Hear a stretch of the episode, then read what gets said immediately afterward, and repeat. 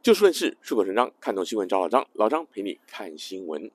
Tesla 就是特斯拉，前阵子发出了一个 recall，也就是我们讲到说召回的一个指令。相信对汽车比较熟悉的朋友都知道，所谓的 recall 召回呢，通常就是指车子本身在设计制造上有一定程度的缺陷，需要被厂商大规模的把它叫回到经销商那里去，他可能帮你换个零件，或者做一些适当的调整啊、维修等等。那么这个特斯拉呢，它的 recall 主要是说，因为有很多人呢，包括这个。交通安全管理机构认为说，它荧幕上显示的一些警语、警告的一些话语，它的字太小，所以说呢，要它改正。不过特斯拉呢，如果您是车主，您大概就晓得，它在这一方面呢，其实就跟很多的现在的三 C 产品，好比说像是手机，或者说像是平板电脑一样。特斯拉它的这个作业系统呢，是透过无线网络来更新的，所以呢，车主不太需要做什么事儿，只要你在接到通知的时候呢，你同意它更新，及时更新，需要大概二十来分钟，或者说是你可以设一个时间，半夜你不用车的时候更新就可以了。所以呢，这个对于车主来讲，其实倒也没有太大的妨碍。老张今天把节目这个标题定为是扼杀创意的。隐形杀手，这跟刚刚这个话呢有什么关系呢？我们刚刚讲到，既然特斯拉它的这个更新呢，并没有要花车主太大的功夫，可是老张为什么会从这件事联想到所谓的扼杀创意呢？且听老张慢慢的道来。特斯拉呀，它的安全性，因为它是最早最早，它十来年前。基本上，其他人还没怎么在做电动车的时候，他一方面就在做电动车，一方面他就在研发他的电脑辅助驾驶，我们俗称就自动驾驶了。那它有不同的层次，他就在研发自动驾驶。所以说，特斯拉的车祸往往引人关注的就是两点：第一个就是它电动车电池有时候因为高温而起火，不容易扑灭；那第二点呢，就是牵涉到它的电脑辅助驾驶的话呢，那这更是可以大做文章了。那老张今天要讲的这个扼杀创意的隐形杀手的第一件呢，就是跟这个自动控制、电脑辅助驾驶是息息相关的。话说呢，新闻当中或者说现在很多网络自媒体嘛，很多人呢网上时不时会看到一些新闻，就是啊某某网红啊，或者说某些特定的人，他们很多时候为了要博版面，现在应该讲不是讲博版面，应该应该是要拼流量，所以会做一些奇怪的事、危险的事。那有的人呢，他就在车上，他就通常会拿特斯拉，就是他开动了电脑辅助驾驶，然后做些别的事儿啊什么的。那这些影片呢，时不时的都会播出。那大众呢，也就很关注这些特斯拉乃至于电动车、自驾车的技术的发展，那对它的安全性有严格的要求。老张自己身为特斯拉的车主，老张就发现说，其实前一阵子呢，也是媒体报道过，就是他在他的软体的。定期的更新当中呢，它加上了一些安全的一些设定。它的安全设定是怎么样呢？首先，Tesla 的车它一直都有，就说，当他的车子，它你给它开，等于说自动跟车、自动这个居中，就是不偏离车道等等的辅助驾驶功能，一旦开启之后呢，它时不时啊，它就会。显示一些字，就是要注意，要你注意安全驾驶，两手放在方向盘上。同时，有时候他会叫你去摇一摇方向盘，就是他要证明你还在开车，你没有睡着。然后呢，你手放在方向盘上。那这个东西利益甚佳呀，听起来。可是问题就是出在，首先，以下讲的老张都有亲身经历过，就说他在开车的时候，他要你摇方向盘。第一个。你如果是一个真正专心开车的驾驶，你的眼睛看着路面的时候，你未必会去瞄那个荧幕。然后呢，它现在的比较新款的，大概二零二三年下半年左右的或之后的，它里面就是车子车内在那个后照镜上面，它还有装一个小的 camera，有装一个摄影机，它就是来用它的 AI 人工辨识来看你。这个驾驶人基本上是看你这个脸，你你是有没有就一直在低头啊，或者干嘛？他觉得你在打瞌睡了，他觉得你在划手机了，他就会警告的讯息，他就要你专心驾驶，摇方向盘。可是问题来了，首先老张刚刚提到说，你真的专心驾驶的人，当然你那个脸部辨识这一关也许就可以通过，但是呢，它不定期的提醒你的时候啊，你未必会看到。那意思就是说呢，你就没有照他指令摇方向盘。那么这会导致什么后果呢？老张为什么讲？要前一阵子，就是在上一次的那个，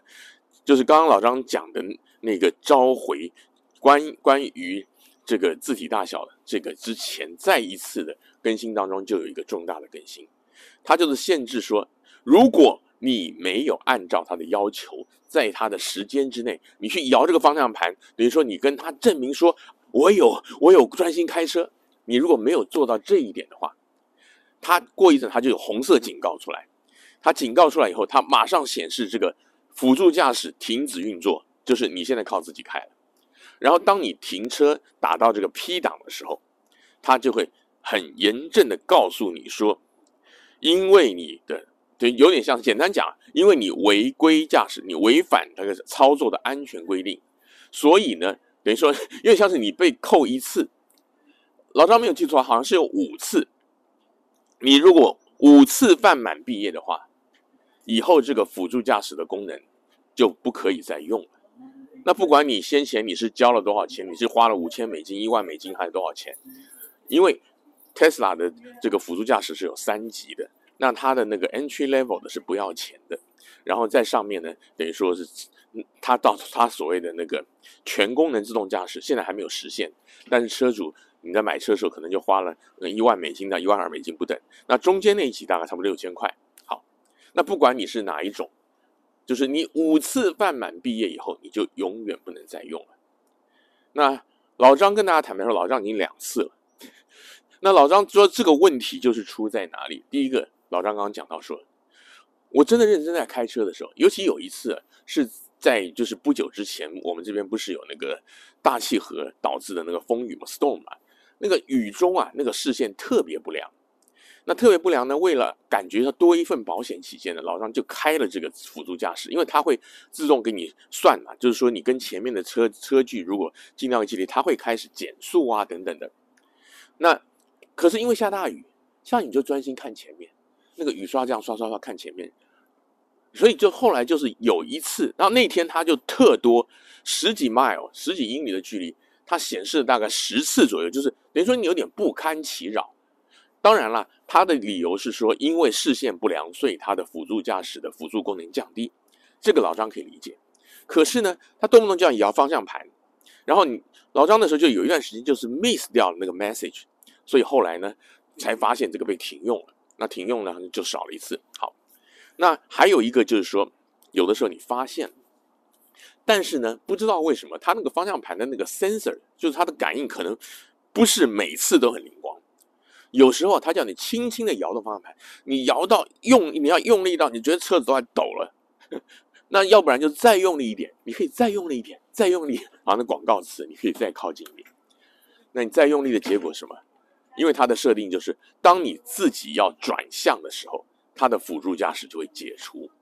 因为它不能说让它的机器的控制 take over，就是说它还是以驾驶人你的那个操控为第一优先。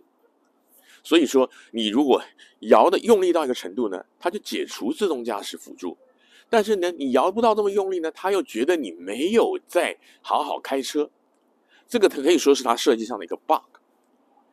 讲了这么多，终于要进入今天的第一个题目了。老张觉得扼杀创意的隐形杀手，就说使用者或消费者没有负起自己该负的责任，而把所有的责任都推给服务的提供者或者是制造的厂商。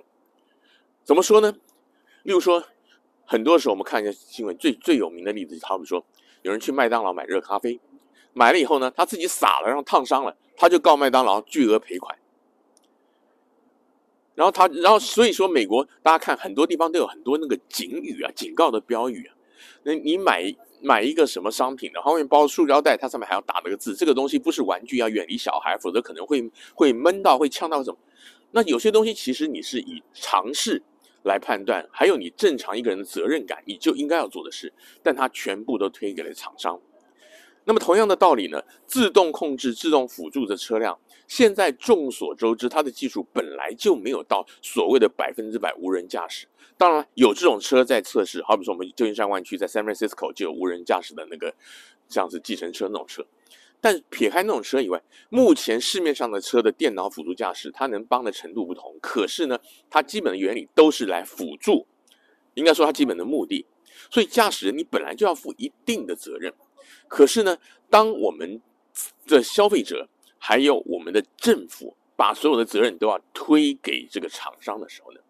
就变成说投鼠忌器，绑手绑脚。老张也听过，像是有的特斯拉的车主就说，这以前的自动控制还比现在好，原因就是很多东西它把把你限缩住了。那同样的道理啊，老张可能想问一下湾区的听众朋友、观众朋友啊，如果或者说加州好了。您可能常常看见有一些什么超级市场的货架上啊，那建筑物的那个墙壁上、玻璃上啊，贴了一个标语，关于一个什么六十五号法案，就讲说这主要他讲说这个，因为这个里面可能有含铅，所以说会影响到你的身体健康，包括生育的功能等等等等。很多初来乍到的移民朋友都被这吓到。那其实你仔细一看，我就说小到那个超级市场的食品的货架，大到建筑物门口都贴。因为就是有科学家发现，这个含铅的铅，你长期的摄入之后呢，本来就是对身体健康不好，这个大家都知道。但问题就是说，你把它推而广之到所有的东西，就等于说有点像是造成民众的恐慌嘛。那像这样子呢，光以这个六十五号的这个法案来讲，老张就是说，获利的只有那个印印标签的厂商，其他没有什么人受到实质的帮助。这个就是矫枉过正。